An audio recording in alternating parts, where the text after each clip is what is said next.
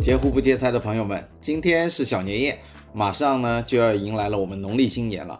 在此呢，给各位听友们拜个早年，预祝大家龙年大吉，万事如意。今年呢是截胡不接财播客的第二个年头，过去的一年，衷心感谢大家长久以往的支持，能让我坚持创作至今。新的一年呢，我们一起共同进步，顺势而为，趋利避害。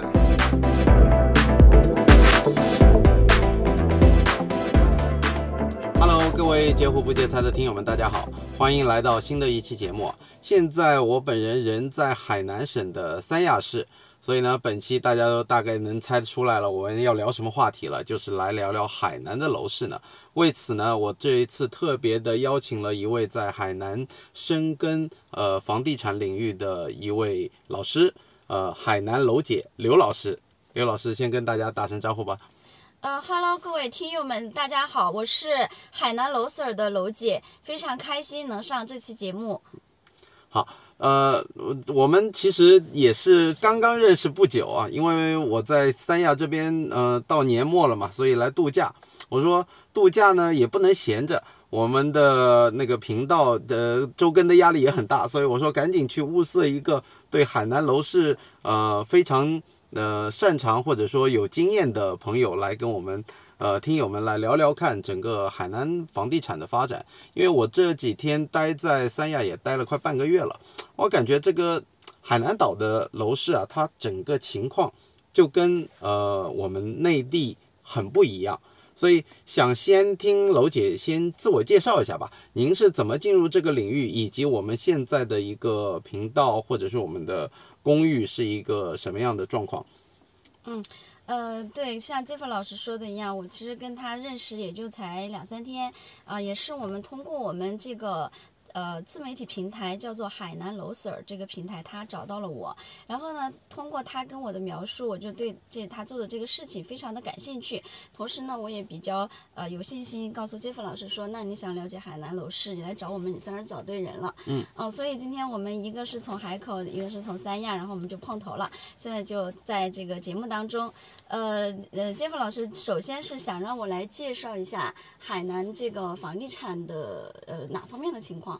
我我想先听听看我们这个频道的定位，以及说我们目前在服务的一些客户啊。或者说我们的粉丝量大概是什么样的情况？先跟听友们了解一下。好的，那我介绍一下啊，海南楼 Sir 呢，它是我们海南当地的一个呃，算是一个头部的房地产自媒体账号、自媒体平台。呃，这个头部呢，也不是说呃，因为我们海南，嗯，前面跟杰夫老师有在讨论，呃，相对于其他的省、其他的城市，呃，在自媒体非常发达的地方呢，海南其实呃做这种事情的。嗯，团队和平台是比较少的。我们海南楼 Sir 是从二零二一年从来自广东大湾区来到了海南来开设账号。呃，我们一一直以来做的事情是呃 to C，就是面向我们的购房网友们去生产内容。那我们主要做的事情是。呃，深耕市场去踩盘探盘，然后去做市场的分析调研，还有我们关注这个所有跟房地产相关的这些政策，还有包括一些嗯，像这个银行的利率，还有我们的七十城房价，以及城市更新这些方方面面的一些话题。那么我们从二一年到现在，我们是第三个年头，我们也积累了就是自呃公众号的平台呢，积累了有二十几万的粉丝。那我们其实最大的这个粘性在于，就是我们有一百多个购房网友群，这些购房网友交流群呢，都是我们的用户，他们看到了我们的内容之后，嗯，对我们感兴趣了之后，也是非常关心这个垂直类的话题，所以就找到我们来加入我们的购房网友群。我们的这个购房网友群呢，非常的活跃，每天可能有呃嗯初步统计啊，有不超有不低于两千多的这种交流的数据。嗯，所以还是相当活跃。那我为什么会找到呃海南楼 Sir 这个公众号？其实我也跟听友们分享一下，因为实事求是讲啊。在海南呢，我我对，因为我在三亚住了很久，那么作为一个从业者，自然而然的就会去了解当地的情况，不管是从跟当地的住户啊，包括当地的一些中介小哥啊，还有当地的一些居民，都会去探讨。然后我就发现说，哎，海南这个楼市跟内地非常非常不同。首先第一点不同就在于，呃，信息上面的不同。为什么这么说呢？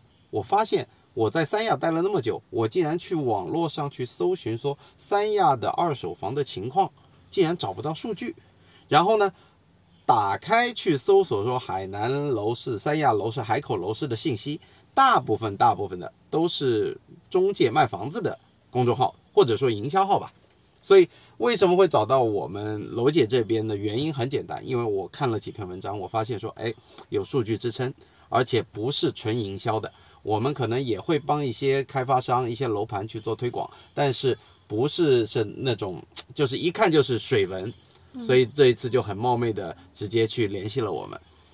对，那么呃，我想先从呃整体的一个宏观的层面，先来跟楼姐探讨一下，因为真的很不一样。海南呢，呃，在我的印象当中，特别是呃，我觉得对于外地人来讲，楼市就相当于等于三亚，因为我们都是旅游这种旅居文化很浓重嘛，所以平常如果想到呃在海南买房的，一般就是候鸟族啊，或者是一些北方的居民啊，来三亚买一个过冬的产品。那么呃，而且在三亚，我因为我现在住在一个三亚的楼盘，叫做阿那亚，也是一个网红楼盘。对那边的房价，我简直惊呆了。我说，怎么三亚的房价怎么会这么贵？而且每次，呃，以往就是针对于整个海南的楼市，都发现一个规律，就是经常会伴随着炒房啊、烂尾啊，还有什么这种波动很大的涨涨跌跌这些问题。所以我想先听听楼姐看，就是说，如果啊用一些简短的话来概括海南楼市的话，它有什么特点？唉。你前面铺垫了这么多，然后要用简短的简短的话来概括，这个是有一定难度的。呃，我要想一想，因为我们呃，我我们自己呢是一直在这个呃，在这个行业里面也是立足本地。嗯。呃，我先说一个我的我上节目的背景，就是说我们平台截至目前呢，我们写了一千多，接近一千吧，应该马上破一千篇的这个原创文章。OK。就是我们对内容的这个探讨度是非常的高的。嗯。呃，Jeff 老师问我说。你要简短的来形容海南的这个楼市。嗯首先，我有一个大的一个方向，就是想要分享给大家，就是海南楼市呢，它到目前的这个现状，跟我们之前的这个阶段，其实它是呃有一个非常大的一个割裂感，它经历了很多的这个大的一些变化的调整。嗯，其实我觉得这个话题，呃，有关注海南楼市的人，他可能也会有一些印象。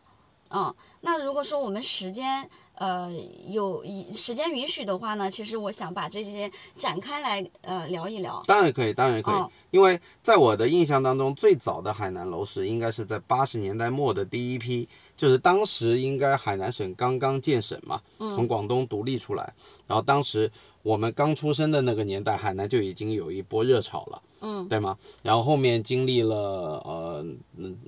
很多个周期吧，应该我印象当中，包括凤凰岛那个年代，就是零九年四万亿之后，天量的资金又涌涌入，然后再包括海南，呃，前几年要建那个自由港嘛，呃，自由岛，然后加上去年好像又出了个新政策，说要准备封关了嘛，所以等等的几个热点的话题穿插在一起，每次都伴随着楼市楼市的涨跌，是这样吗？嗯，对。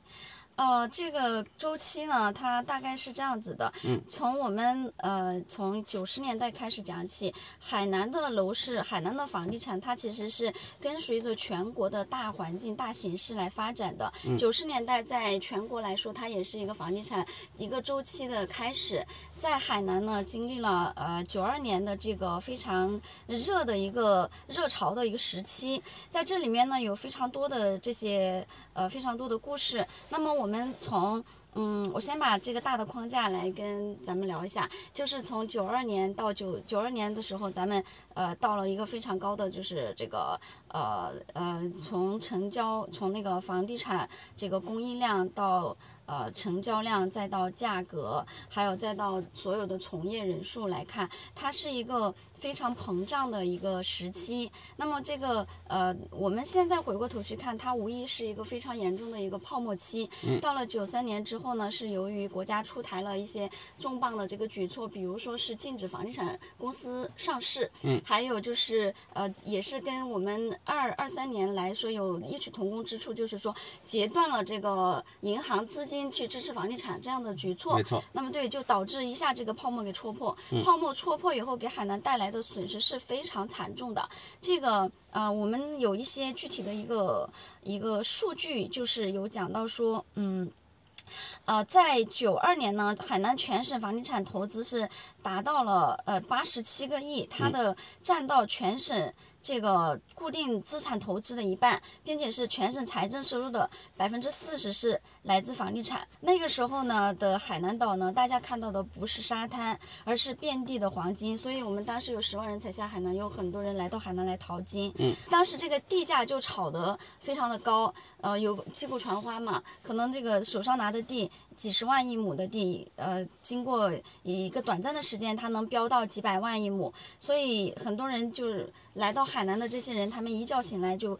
呃，做着这种百万富百万富豪的这种梦，我我不知道大家有没有听说过万通六君子，呃，王石、潘石屹、王呃王功权这些人，他们其实多多少少都跟海南这个当时的这个房地产发展的这个大周期是有一定的这个关联度的。嗯。呃，我们坊呃江湖上坊间传闻，这个潘石屹呢，他是一个成功的案例，他是从海南这个崩盘之前，他是全身而退了，并且他带走了三千万的这个第一桶金。这个有一个故事，就是呃潘石屹他在九三年，他为什么决定最后要抛掉要退出呢？是因为他呃。当时已经是非常热的一个一个阶段了啊，就是我们有一些在身在其中的投资人，你也知道，当你觉得这个市场已经过热的时候，它其实是有一些危险的信号。那最终导致潘石屹做这个决定，是因为他到海口市的一个局规划局里面去查一个资料，并且呃以后面有爆出来说他带了几几斤橘子去找这个办事员，然后办事员几斤橘子就可以了。对，办事员给到他的是呃信息是呃。当时我们海口市的常住人口大概有十五万多人，然后呃这个报批的这些呃房地产的人均的面积已经达到了四十几平，嗯，这个数据对比起来是相当可怕的。当时在北京才不到十平，对，所以潘石屹看到这个。呃，信息就是也可能是他自己最后回顾这些事情讲出来的，就是他认为这是一个非常危险的信号，所以他就呃抛掉他手上的持有，然后就离场了。对，嗯，套现走人了。对，嗯那相关类似于这样的事情啊，我们还知道，呃，现在的呃首富钟闪闪，嗯他也是浙江人，他从那边来到海南之后，创办了养生堂，嗯嗯，龟鳖丸，这是最早的他的成名站。对，嗯这个他的他的这个公司和产业到现在还在运还在运营，呃，以及这个嗯。李书福，李书福呢也是从九九几年的时候来到海南，最后他就没有潘石屹这么好的运气，他最后没有跑掉，亏了个血本无归，所以他就，呃，也是说，呃可能也是别人的总结说他告别了房地产，然后去做汽车了。对，嗯嗯，郭广昌，郭广昌呢，当时是呃以复旦大学的大学生，传言他是呃受这个海南热潮的感召，然后呢三千公里骑行来到了海南，啊、最后他呃他他后来跟海南还是有一些交集，就投资了这个亚特兰蒂斯，嗯、这个项目是这样的一个情况。那么九三年这个泡沫破裂之后呢，给海南留下的是呃非常大的这个烂尾楼的规模。那我好奇的想了解一下啊，就是因为我也查阅了数据啊，就是九十年代的那一波海南的炒炒房热吧，当时的这个涨幅夸张到好像就两年翻了四五倍，是有这么那这么一个夸张的境地。但是因为我们那个时候我们呃一部分听友甚至还没有出生，那么我们那时候还很小，可能都是我们父辈才经历的一个状况，所以呃嗯后面后面的事情大家也都知道了，留下了一滩鸡一地鸡毛的东西，就是烂尾楼。然后这个烂尾楼好像处置了非常久，是吗？对，呃，我们有一个留留存的数据，就是一九九一年的时候呢，海南的这个商品房的房价大概是在一千四百元每平米，到了第二年直接能涨到五千元每平，呃，一九九三年呢已经飙到了七千五百元每平米，这个跟我们当时的北京、上海相比来说，也都是比较惊人的，是不是？是不是应该已经接近北上的价格了？嗯，接近甚至于超越，因为当时在某呃上海的月平均工资才四百多元。对，嗯，那真的很夸张。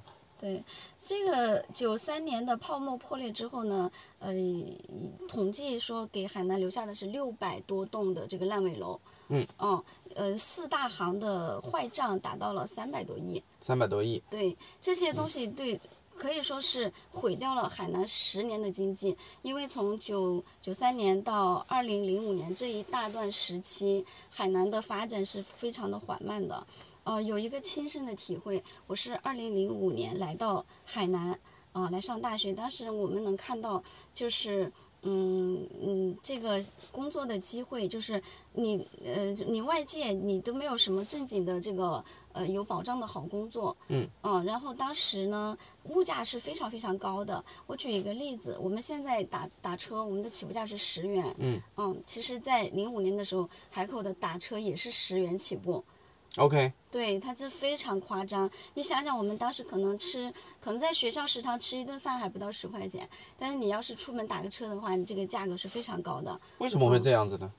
那个时候？哦，那时候呢，就是，呃，就是经济它整体是非常成问题的，就是大家挣不到钱，所以这个打车这个事情，它可能也是属于一种奢侈的一个消费。OK，嗯，零五年的时候，等于说过去的接近二十年。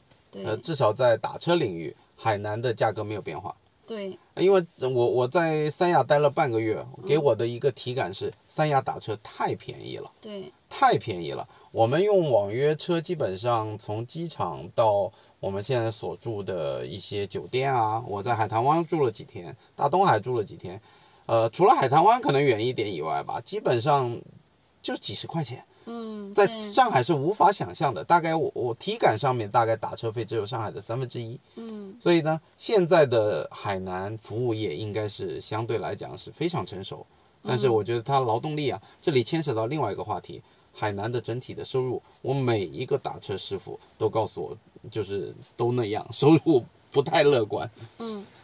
呃，这就光就打车这个事情呢，现在跟过去相比，它确实呃更发达了，市场规更规范了。对。就包括你现在你来海南度假，你去这些旅游景区，呃，去湾区，你打车其实还是方便的，用网约车。嗯。啊，在旺季的时候，其实网约车司机还蛮挣钱的。是。嗯。现在就是旺季嘛。对。那可能量比较大。对对。OK。嗯。那么回到我们九十年代的话题，那么如果说因为九十年代初的那一波呃危机吧。我可以看作是中国版本的最早的一一次的类似的次贷危机，它当然不是次贷了，它只是高杠杆拉爆嘛，嗯，把整个经济摧枯拉朽般的彻底的消失了十年。我也看到说，在一直这些库存啊、这些烂尾楼啊，在海南消耗了很久才能彻底出清。对，相相差不多是到我们读大学那个阶段吧，零五零六年，对，才有所恢复。是的，呃，我们新新一轮海南的呃经，其实海南在一八年之前，海南经济的发展，它是跟房地产是强挂钩的，它是高度绑定，对，它是离不开房地产的。嗯呃，新一轮的这个呃恢复，它是从零五年开始，这些烂尾楼已经处置到呃处置到接近尾声。我们其实呃在海我在海口生活，我们知道海口在在之前哦有很多这些大楼。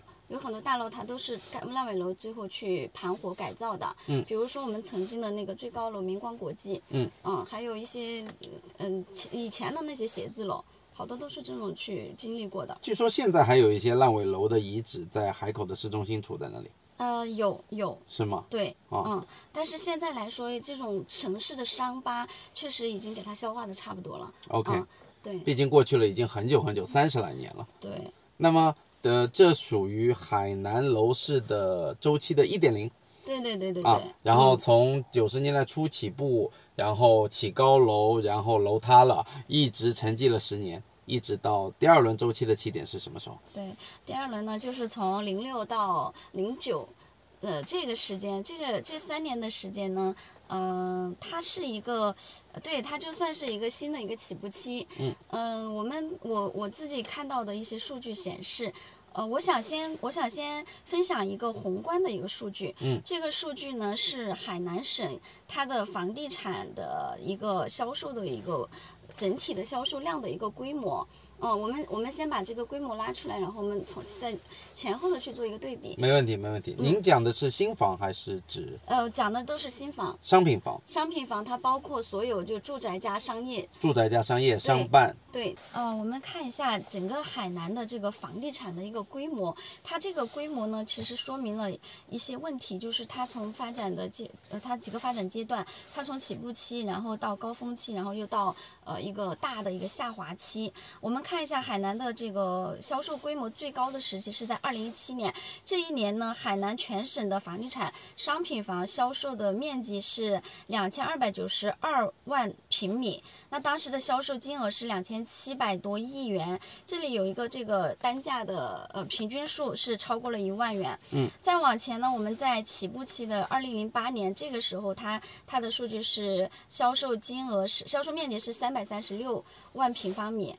嗯，我们我们零我们零九年和一零年，一零年是达到了一个高峰，嗯因为零九年跨跨一零的时候宣布了海南要建设国际旅游岛，嗯这里就是一下子就来迎来了一个大的热潮的时期。同时这里还有一波叠加四万亿的全国楼市普涨。对对对对，嗯。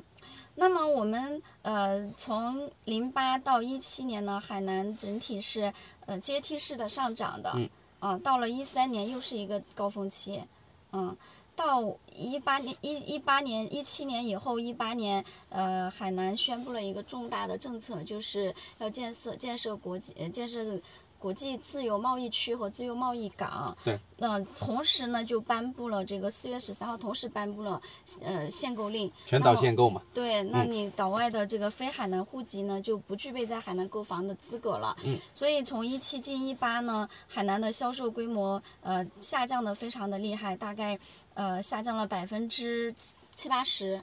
就腰斩都不止。对，嗯销售规模大下大幅下滑。嗯。啊，从一八年到二零二二年到二零二二零二三年，现在都处在一个低位的一个情况。OK，嗯，好，那么这里如果从销售数据，我们基本也能反推出第二波的起步点，大约是在零七零八年左右，嗯，对对吗？对。然后，因为从呃刚刚我们讲到说高峰期的一七年，海南的土地就是说供应，把所有的商业、住宅全部加在一起，供应面积两千多万平方米。那基本上我有一个快速的简便的方方法去推算大概有多少套房子啊、我们假设这些面积不管商业、商办、呃住宅都是房子，那你基本上这个数字除以一百。因为平均一套房子一百建筑面积嘛，嗯。那你差不多是供应了二十几万套的住房面积嗯。啊，加商业面积，二十几万套，海南人口好像那个时候一千万都不到吧？嗯，对那是那一年那是天量啊，对。嗯嗯、所以我们嗯看这个整这个数据呢，你你要说二零一七年这个人口是不足以支撑的，但是我认为说再往前推，在零七零八的时候，它这种现象是更明显的。嗯，为什么这么说呢？因为零七零八的时候，海南的经济其实还是处于呃没有达到快速增长的一个阶段，它整体的经济底子是非常弱的，并且当时呢，呃，这种购房的人群，海南当地人拿着微薄的收入，呃，面对着房价其实也是。嗯，也也也不低。那么本地人其实是很难去买这些，很难去买商品房的。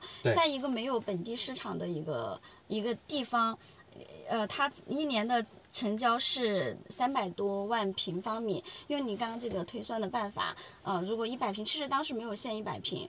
呃，有很多六七十平方的这种小户型，那这个时候其实它的市场一年的成交量也是达到了几万套。对，嗯，这个是海南的一个起步期。我们认为为什么会出现这种情况，就是说当时你在你在零九年以前，海南没有政策支撑，嗯，并且它是一个背着烂尾楼。创伤的这样的一个地方，嗯那其实还是有很多岛外人他们自发的来海南买房。嗯，我不知道你有没有印象，在以前的天涯有房产观澜的一个板块，这个板块的讨论度非常的高。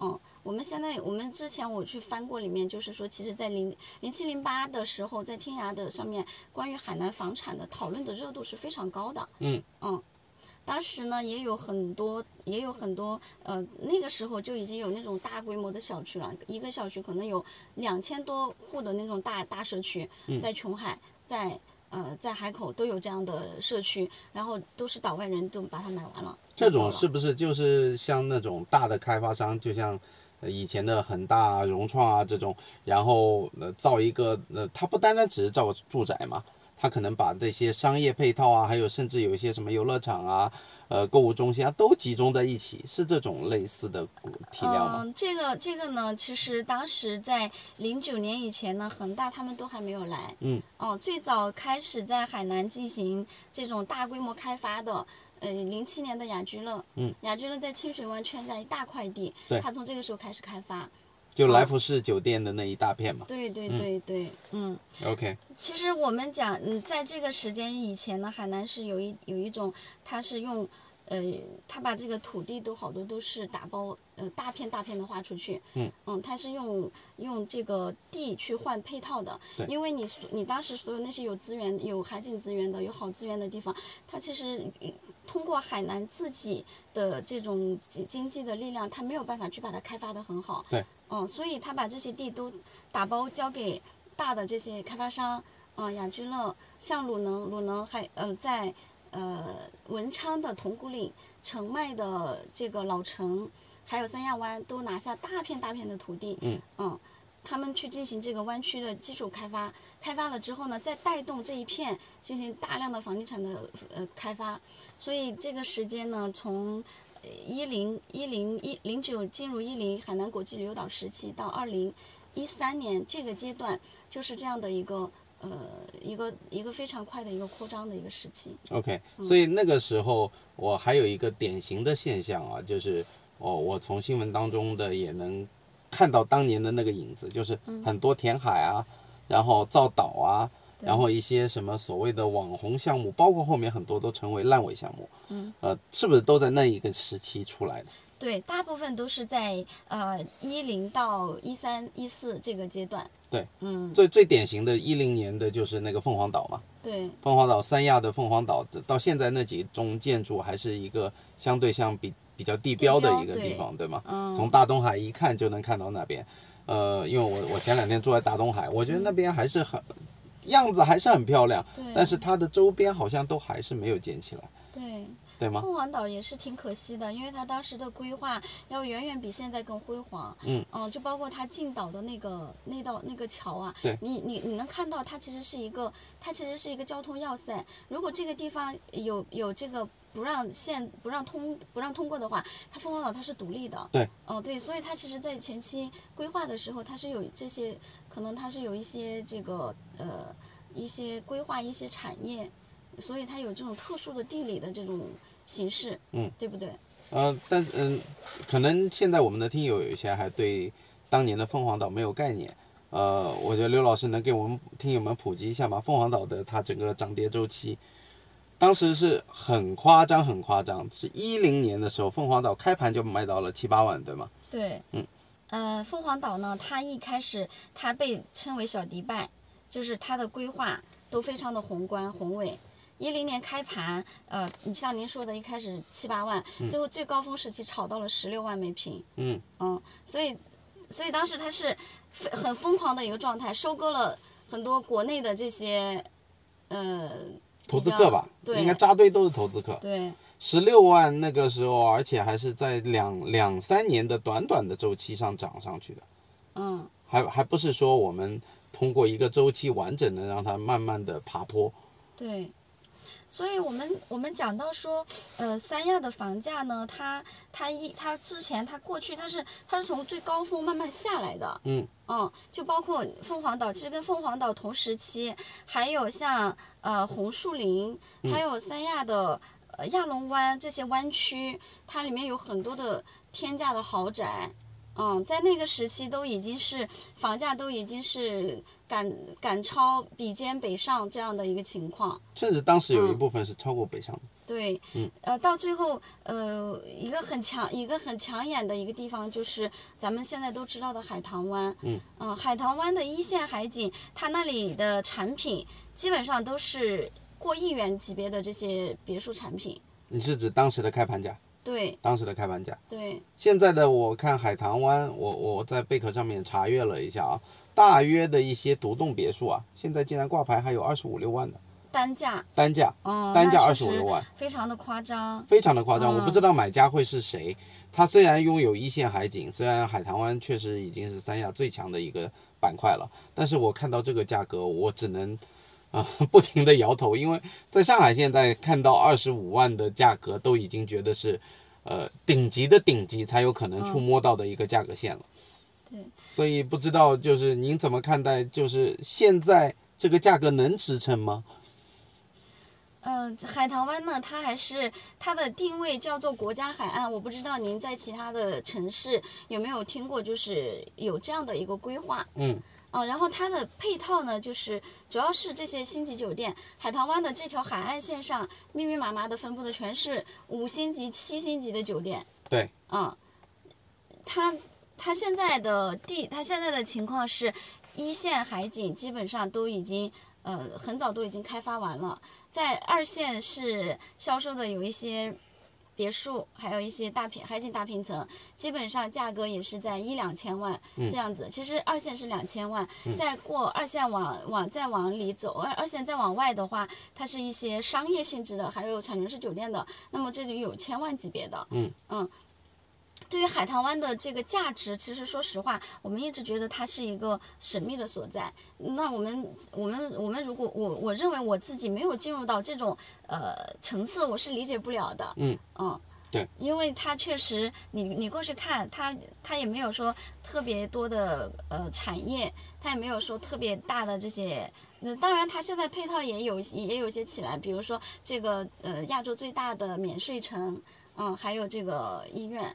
嗯，现在这个中国人人人民大学的这个附校也都到这边去落地了。好像好像北京的什么三零幺医院也在那里。对对对对对。然后前段前几个月，我看到华润又在它的二线拿了大块土地，对，说要造它的商业和那个住宅的一个综合体。是的。所以感觉就是把所有的资源都投到了那个方向。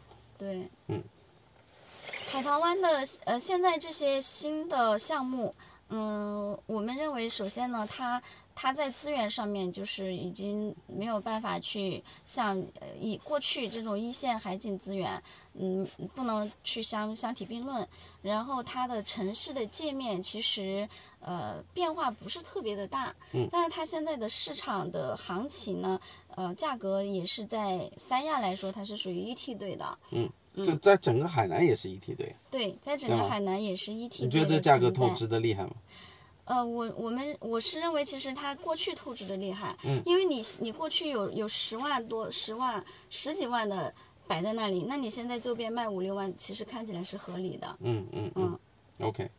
那么回到我们刚刚楼市周期的话题，如果说九十年代是第一个周期，也然后因为它的导致的呃烂尾和那个价格回归，然后让海南的楼市沉寂了十年，一直到零六、零七、零八年才逐步筑底再起步。直到四万亿，以及零九年，我们当时还有一个什么政策？国际旅游岛。国际旅游岛的政策，所以让呃楼市重新的又回到人们的视野，然后再加上凤凰岛以及一大片的开热热热点项目的开发，然后那个时候又有一波炒房客踩踏到海南，所以这第二个周期大概持续到什么时候才截止？第二个周期是从一零到一三年，嗯，哦，一零到一三年呢，海南房地产它呃遍地开花，嗯，当时你是所有有有海、有山、有河、有湖，所有这种带自然资源的地方，全部都去开发房地产，嗯，它其实是处于一种非常野蛮、非常无序的状态，嗯，最后也像也是也留下了很多烂摊子，嗯，并且有很多项目它其实是不规范的，对它不能给。当然，买房的还是岛外人群，当时不限购。我们我们也看到很多呃，很多外地来的购房客，有一些是炒房的，嗯还有一些是旅居的，嗯他们会上岛以后有一个非常完善的产业链，会带着他去看房，然后去促进他去成交。是，对，从一零一零到一三年这个呃高峰期，是是这样的一个非常也是非常呃过热的一个市场的一个情况。嗯、我们从，但是这个它其实不会持续太久，因为因为为什么呢？因为国际旅游岛这个政策颁布以后，它的后续发力是后继发力是不足的。嗯嗯，它空有一些政策，但是没有带来实质性的对经济的一些带动作用，也没有看到说它在呃旅游方面有这种非常大的吸引力和不可替代的这个呃元素在。那么你最后这个靠概念炒作起来的这个市场啊，在呃一四年开始有回落，嗯。嗯。大家发现都还是喊口号为主，对。然后最后都是来搞房地产圈钱，对。是这这个话？有点，这个话有一点难听。我作为我作为本地一个从业人，我其实我没有说过这种话，我也不想去承认它是这样子的。嗯嗯其实从一四年开始，呃，我我们海南它发发生了一些变化。嗯这个变化是在于说，它开始逐渐说从完全的旅居地产走向了一些偏刚需的项目。，OK，它的它其实它的变化也不是主动去变化，它有一些是被动的，就是说你你原来盖的是你在交市郊你盖的是旅居项目，然后发现买房人没有那么多了，嗯他就把它调调调调一下，嗯定位你变成了刚需盘，嗯所以一四年开始，呃，我我认为它是跟房地产这些年的高速发展有关的，因为从零九到一四这五年时间，有很多房地产从业人，很多这些应届的毕业生，他们在这个呃过程当中也也挣到钱了，嗯然后也也一部分人攒下来这个。有有有了刚需了，有嗯刚需群体了，刚需开始买房了。嗯一四年到一六年的第三个季度，其实是一个一个窗口期，嗯一个嗯一个一个疲软期。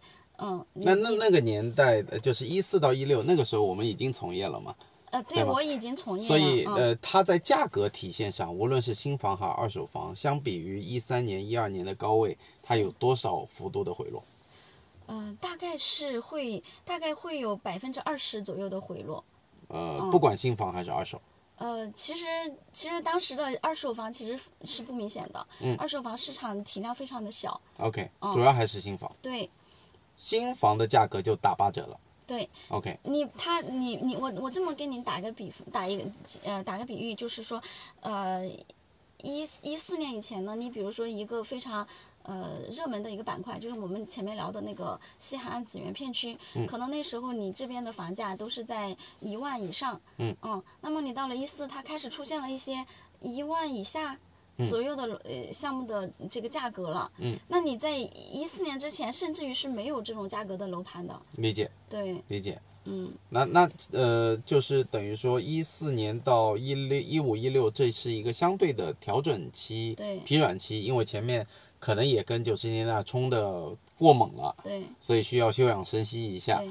然后那几年的话，是不是算是一个我们就是离现在比较近的一个好的，抄底的买点？对对对，一四到一六呢，它呃它是一个窗口期。我们身边很多像像我们呃我们这么大年龄的人，好多人都是在这个时期买的房。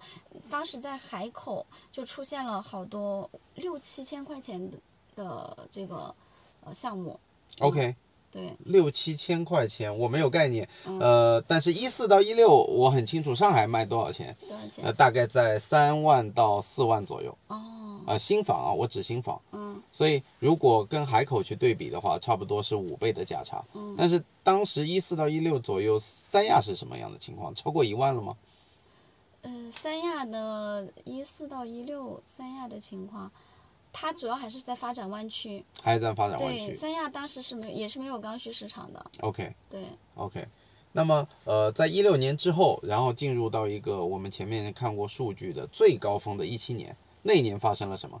呃，一二零一六年在全国市场发生了什么？呃，因为呃涨价去库存，嗯然后那个再加上就是全国楼市的一片普涨，嗯，一片普涨，几乎所有城市翻番，对，所以海南是跟随着全国的步伐，还是在领先于全国的步伐？它可以说是领先的，因为当年发生了一个一一六年的时候，北方有一波特别大的这个雾霾的爆发。嗯。啊、以以北京为代表，北方就已经已经被就是大家已经被在网络上认为说它已经不适合人居了。那年冬天非常严重，对对对对对，嗯我有印象。所以导致那一年有有有大量的岛外的游客嗯挤进海南岛。嗯在嗯，一六年对，，OK，所以蹭一下就带动一波很一波这个上涨的行嗯情。嗯嗯嗯，嗯那个时候北方居民就开始，呃，但是这个我们留到后面再讲，就是关于旅居族啊、候鸟族，但是就是有多重原因导致，一个呢天气的气候的原因，还有一个呢就是我们宏观大环境。对吧？因为那那几年全国都在大放水，楼市都在普涨，所以海南呢，你你普呃成交量放大也是合情合理。然后到了一七年之后，这个热度持续到什么时候？一七年达到了最高峰。达到了最高峰，对。一六一七，对，嗯，呃，一七年就是我们刚刚看到一个数据，海南省的总房地产交易的量达到了两千二百多万平方米，嗯。它是一个历史的高峰期，它可能相较前面，呃，零八年是三百多万，嗯，到了零到了一零年的时候翻倍了，到六七百了，嗯。嗯，所以你看从一零到一七，六七百到二千多，其实它已经又翻了了三倍。对对对对，嗯嗯嗯，那相比零八年是翻了五倍多，对。哇，非常的恐怖，非常的恐怖，这接近六倍，六倍多。对。但我相信这个成交量可能是我们有生之之年都不一定能达到的高位了。啊、也不一定，也不能，也不能这么绝对的去 下这个结论。我觉得海南以后还是有机会的，呃，反正前无古人，后有没有来者，真不知道。对对，其他城市也是它会有周期，对不对？是，嗯是。那么呃，从一七年的高峰，然后从一八年进入慢慢的回回步回落期。嗯嗯，对，呃，一八年呢，就是经历了海南颁布呃要建设呃这个自贸港，对自贸港港自贸自贸区的这个嗯政策，当时跟随这个政策而来的是调控的加码。嗯其实其实调控从一六一七年已经开始了对，但是一八年这个政策是釜底抽薪，就是岛外非海南户籍的人口是不能在海南买房了。是，嗯，是所以所以这个当时政策一颁布，整个哀嚎遍野，因为海南当时还是靠房地产在支撑的，有大量的从业人员，你都在吃这碗饭。对这个政策颁布以后，一夜之间凉凉，所以呃有一个数据是一八年以后，大概有十万。从业人员出走海南，嗯到到岛外，像防城港、北海这些地方去做房地产。呃，那据说是去了北海，包括惠州啊这些广广东的那些地方嘛，是的，是吗？还有很大一批现在流行去西双版纳对对对。啊、云南有一些地方。嗯，呃，那当年当年据说最高峰的时候，在海南的从业人员超过十几万。对，那么，嗯呃，当时的工作机会啊，我们我们回过头来还会聊海南的产业。嗯啊，海南的产业很多一部分都是像您说的房地产相关的从业人员，对，没有什么工作机会。是的。嗯那么到一八年到现在，限购最最强的限购拉到现在，它又是一个怎么样的走势？呃，一八年，在二零二三年十二月十八号以前，嗯海南是全国限购最严的省份。嗯你你单放在任何一个地方，没有一个省它是全省限到这么严的。对首先呢，你你买房你是需要有有社保的，有社保和个税，最高的是五年，最低的也是两年，然后要。呃，落户在海南落户的话，还像海口还要再加一年的社保，嗯这个后来有调整。这个政策当时是比广州还要严的。嗯。呃，其他像这个呃五年限五年转手，我们的二手房你要持有五年以上，这个是比肩上海呃这些核心应该是超过上海，它是摇号的那一批，对不对？摇号的才限售，对。但海南是所有的买了都限售。是啊，嗯啊、那这个时期呢，它第一个呃，把这个二手房的整个交易的路路子都堵死了，嗯，所以把这个市场其实市场其实是不健康的，它没有流通性了，嗯，呃流动性彻底没有了。对。第第一，你新房你限购限了这些岛外人群进来对；第二，二手房又限售，你这些持有的人他也跑不掉。嗯嗯，同时呢，嗯，跑这个词用的很精到对，所以那我我都不用问，我觉得从一八年一路成交量应该都是一路下滑下下滑，滑对吗？对那那即直到二三年，呃，这么过去有五年多的时间，有反弹吗？呃，这个一海口有一波行情，在二零二一年的时候，嗯呃，因为我刚才想讲一个话题是从二二零一八到二零二零年之后呢，这个土地供应做了一个非常一个人为的一个叫停，土地变得供应，土拍变少了。它是已经呃在在现有的这个土地规划的情况之下，不再增加住宅用地的供应，OK 对，并且它还停止了一些新项目的报建。OK，这就导致，这就导致从一八年到二零二一年这三年以后强制去库存，到二一年就市场就已经已经断供了。哦，嗯没有库存了。对，再加上二一年那个时候，我们中国经济呃就是最后一个这个高潮期是不是？呃不能说最后一个高潮期，但是近几年里面，嗯二一年是最好的一年，对全球一枝独秀嘛。呃，所以那个时候可能呃，无论是从外部环境啊以及库存角度来讲，我觉得海呃海口包括三亚如果有一波涨幅，这也是正常的。对，因为因为一线城市包括一些强二线都在那一波二零和二一年涨上来的，但是现在通通已经回去了。我不知道现在以海口和三亚的假设，如果看流动性、看真实价格的话，从二手角度，他们价格跌回去了吗？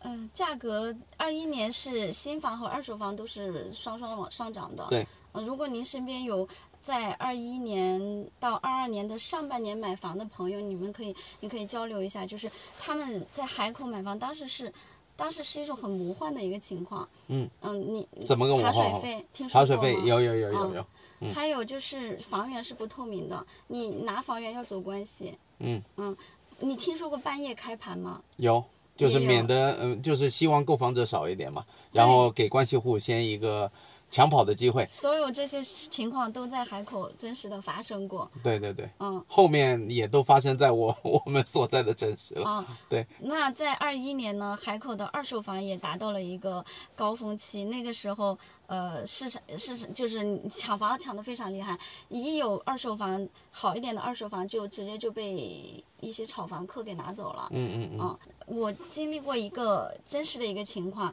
有一个我自己 能说吗？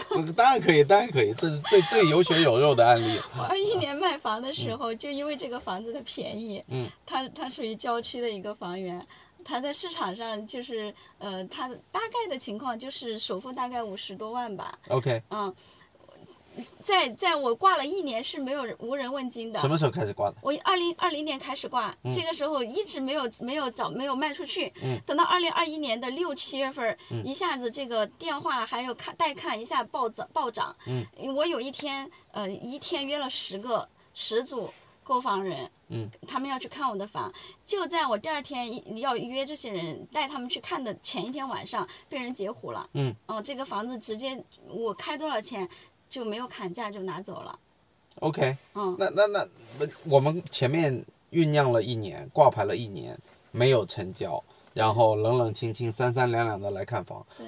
突然到了二一年的六七月份暴涨嘛？对是这样的体感吗？是对，为什么会在那个两个月就突然放量，是新房带动起来的。新房带动起来啊？，因为你的新房是供应量太少了，嗯然后新房买不到，价格也也在往上涨，而且它它是涨的是你你你没有规律的。嗯我们海口是从一八年开始限价一万七千三，对，所以所有的新房它它限价以后。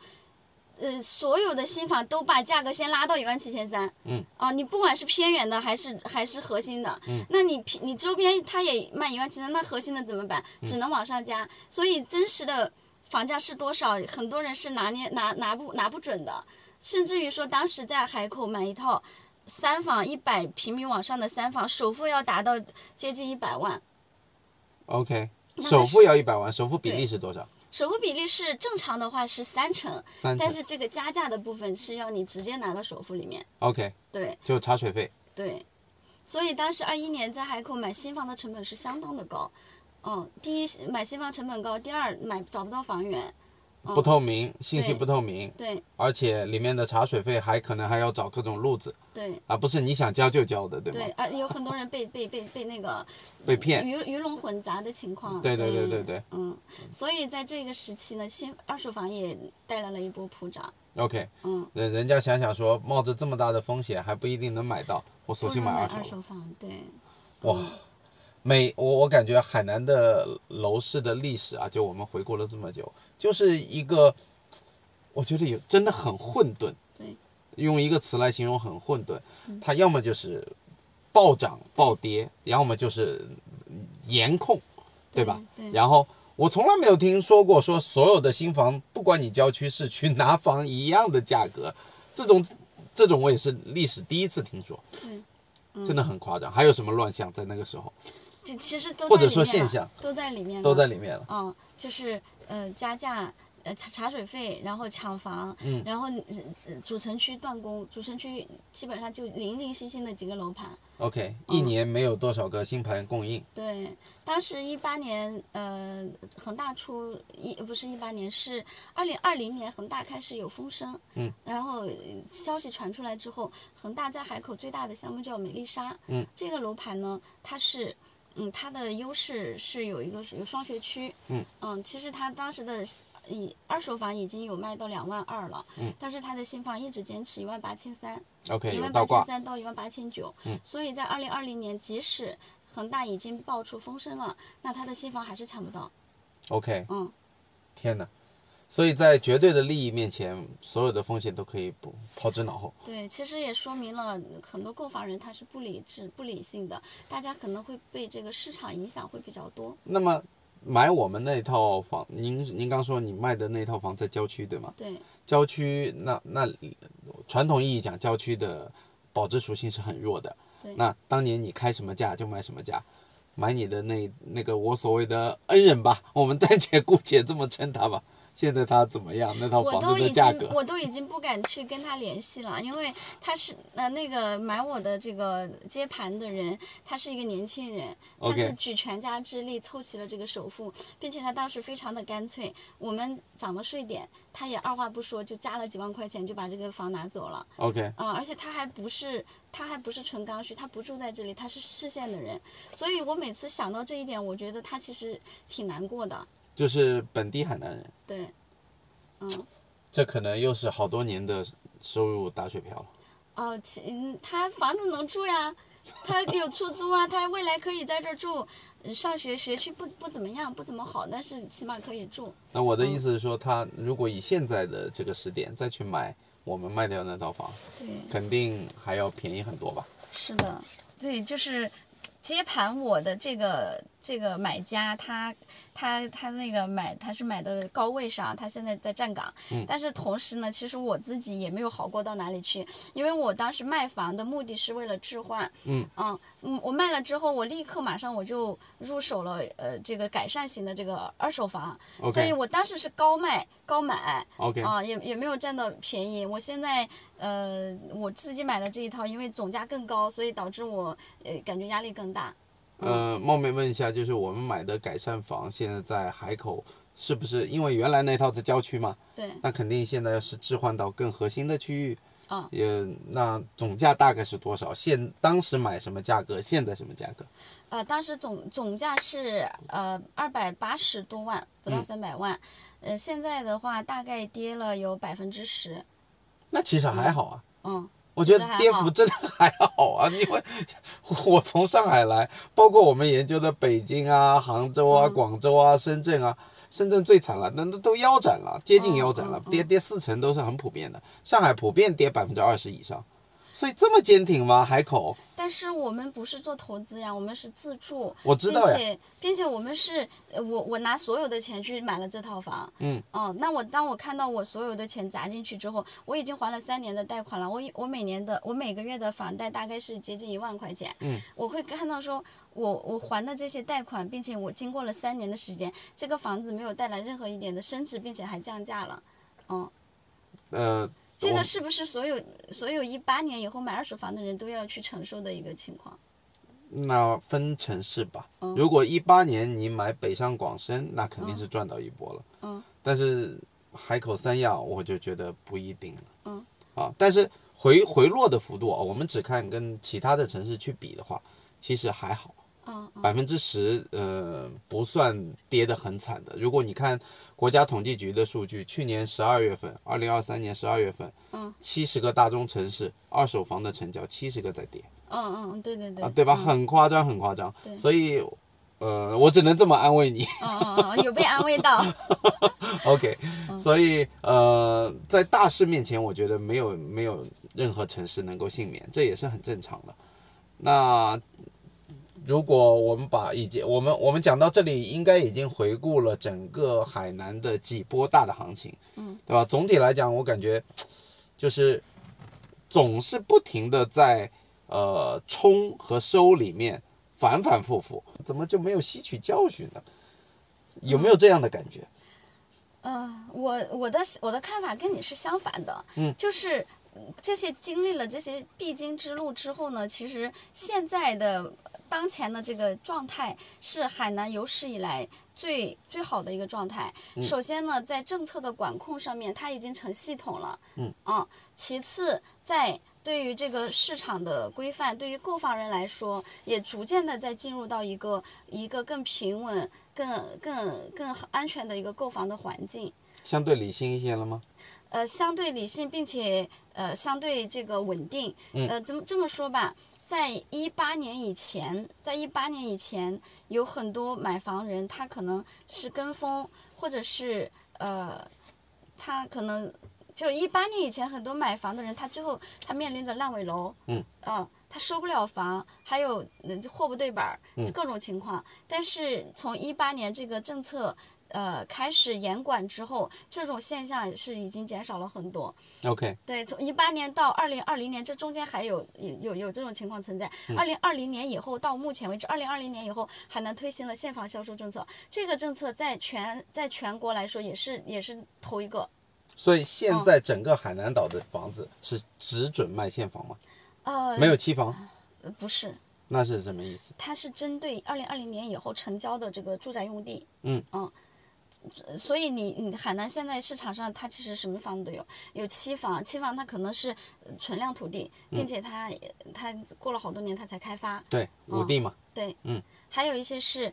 嗯卖不掉的，从从就从那个期房卖到了现房，卖卖过来的。嗯对对，其实现房现房比较少，但是在海口其实现房数量会越来越多。那您刚嗯讲的就是说，它的现房销售政嗯策是指二零二零年之后的土拍，对。它必须要以现房来销售，对对对对，不能再以期房了。对，这样子就能大大缓解这些烂尾的对，这种现象的发生。是的。啊嗯。那这个我觉得是非常一个利民的政策。对，这至少我觉得得呼吁一下全国范围内的逐步的推广，当然它不可能一蹴而就，因为我之前也研究过现房制度，因为一旦现在在这个下行期里面，如果你再要求大量的开发商去现房销售，那直接釜底抽薪，就把他们的资金流给砍断，对，那暴雷就会更多，所以我觉得逐步推进吧。但是最终，我觉得，因为现在整个包括经济在下行，人口出生率负增长，将来一定会实现全面的现房销售的。嗯，这个是大势所趋。嗯，对吧？好的，那鉴于时间的关系，我们本期的节目暂时就告一段落。那么下期我将同楼姐继续的探讨关于海南楼市的方方面面。那么听友们再见了，拜拜。拜拜。